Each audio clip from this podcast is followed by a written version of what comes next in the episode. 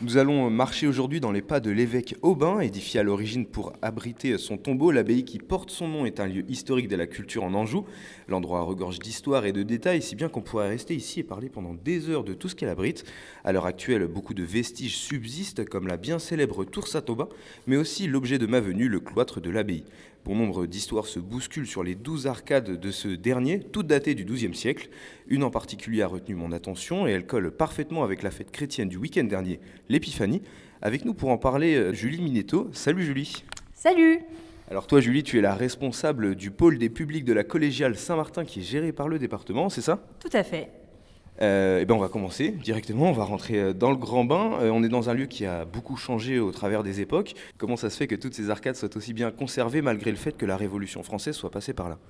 Alors en effet, on est ici dans un site historique puisque, comme tu l'as dit, c'est une ancienne abbaye, mais depuis la Révolution, c'est aujourd'hui le fief du département de Maine-et-Loire et de la préfecture.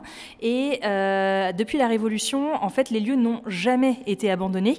Ils ont certes été transformés, mais ça a quand même permis une certaine conservation des vestiges, puisque on n'est pas dans de la destruction pure et dure. Alors on a perdu quand même l'église, euh, qui a été détruite juste après la Révolution, mais la galerie dans laquelle on se trouve, elle a euh, été conservée et elle a été restaurée par le département de Maine-et-Loire, et du coup ça en fait un vestige aujourd'hui bah, parmi les mieux conservés de France au niveau du bestiaire médiéval.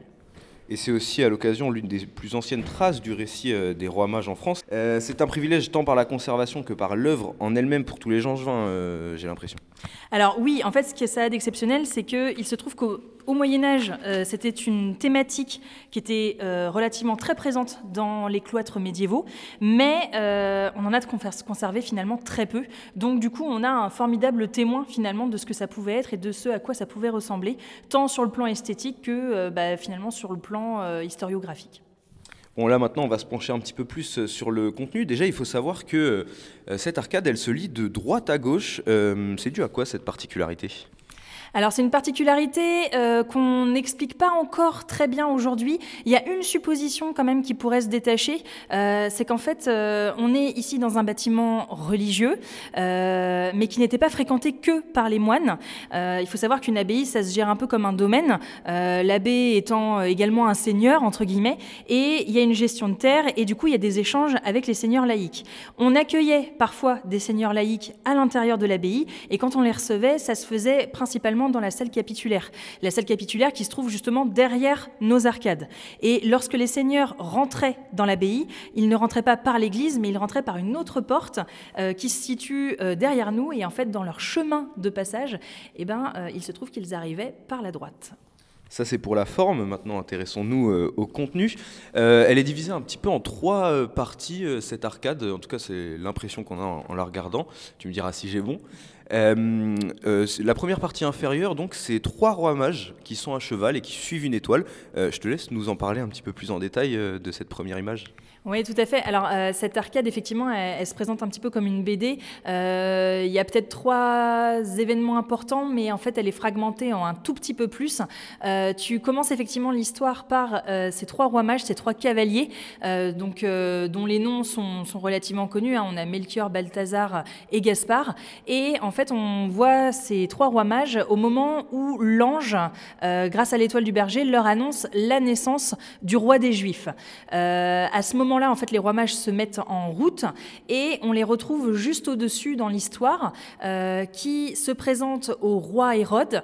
le roi Hérode qui a, qui a entendu parler de, cette naissance du roi des Juifs. roi Hérode qui n'est pas très content, faut l'avouer, de, cette naissance et de cette prophétie, parce que, bah, en fait, il se fait tout simplement détrôner. Hein, donc, donc il n'est pas hyper joyeux. Mais les trois rois mages, eux, euh, sont ici pour trouver justement cet enfant et pour leur présenter bah, leur, euh, leur, respect. Donc euh, ils conversent avec le roi Hérode et le roi Hérode leur demande gentiment de trouver cet enfant et de venir le trouver lui ensuite quand les rois mages auront la localisation. C'est ensuite la suite de l'histoire qu'on retrouve juste de l'autre côté des arcades où on retrouve ce roi Hérode qui pendant ce temps-là, en fait, est en train de parler à un soldat et il est en train d'ordonner euh, quelque chose d'assez radical, on va dire. Euh, bah, tout simplement pour pas se faire détrôner, il va ordonner ce qu'on appelle le massacre des innocents et donc tout le meurtre des enfants de 0 à 2 ans euh, de son pays pour, voilà, pour être sûr en fait de ne pas passer à côté de Jésus. c'est ce qui est représenté d'ailleurs juste au-dessus. on voit les soldats découper les bébés.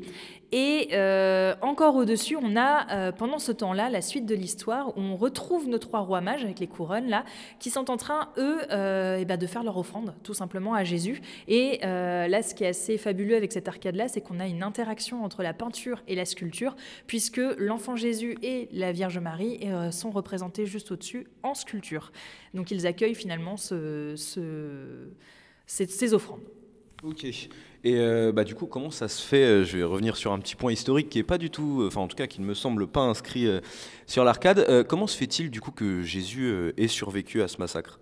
C'est une bénédiction bah, les chrétiens vous diront ça comme ça. Après, en fait, les rois mages ont été prévenus euh, par Dieu euh, de des intentions d'Hérode et en gros euh, de ne pas révéler l'endroit de, la naissance de Jésus, donc qui est Bethléem, et ce qui permet de donner un petit peu d'avance, on va dire, à Jésus.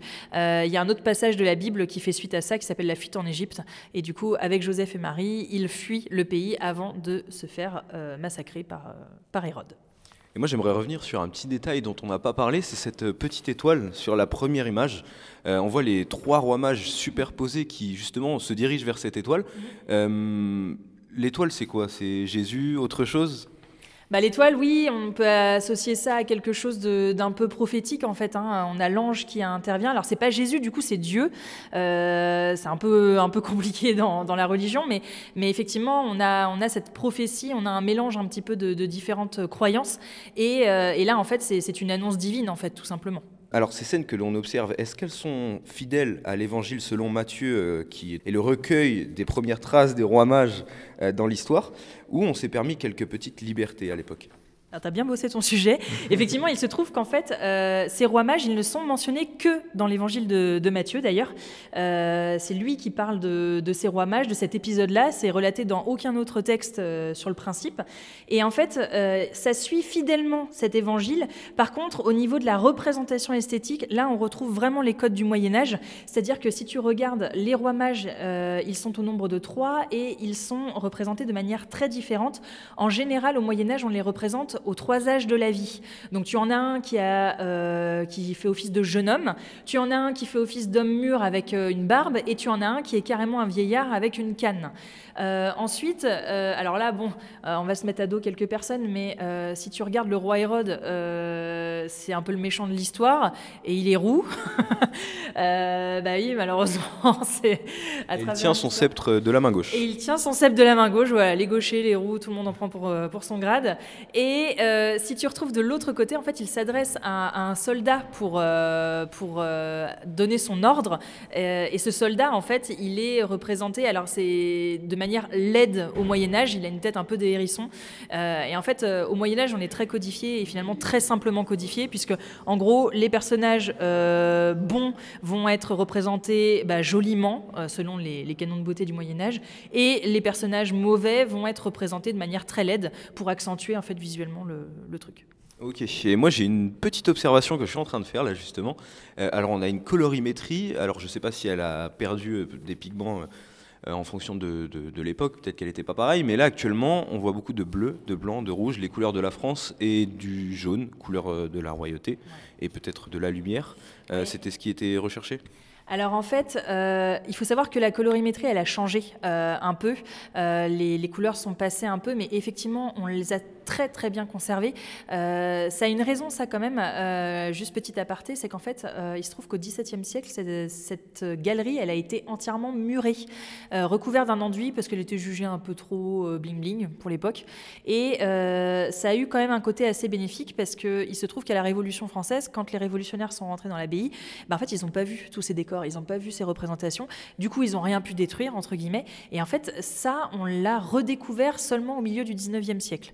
Et quand on l'a redécouvert, du coup, les esprits s'étaient un peu apaisés. On n'était plus dans une optique de on va tout, tout brûler et tout, euh, tout massacrer. Euh, et donc, on a pu conserver un petit peu les choses. Euh, et il faut savoir que ces couleurs, c'est pas tant le bleu, blanc, rouge, ou voilà, mais il faut savoir que chaque couleur a une symbolique, positive ou négative. Et surtout, les couleurs au Moyen Âge, c'est source de richesse, parce qu'en fait, tu n'obtiens pas des couleurs comme ça aussi facilement.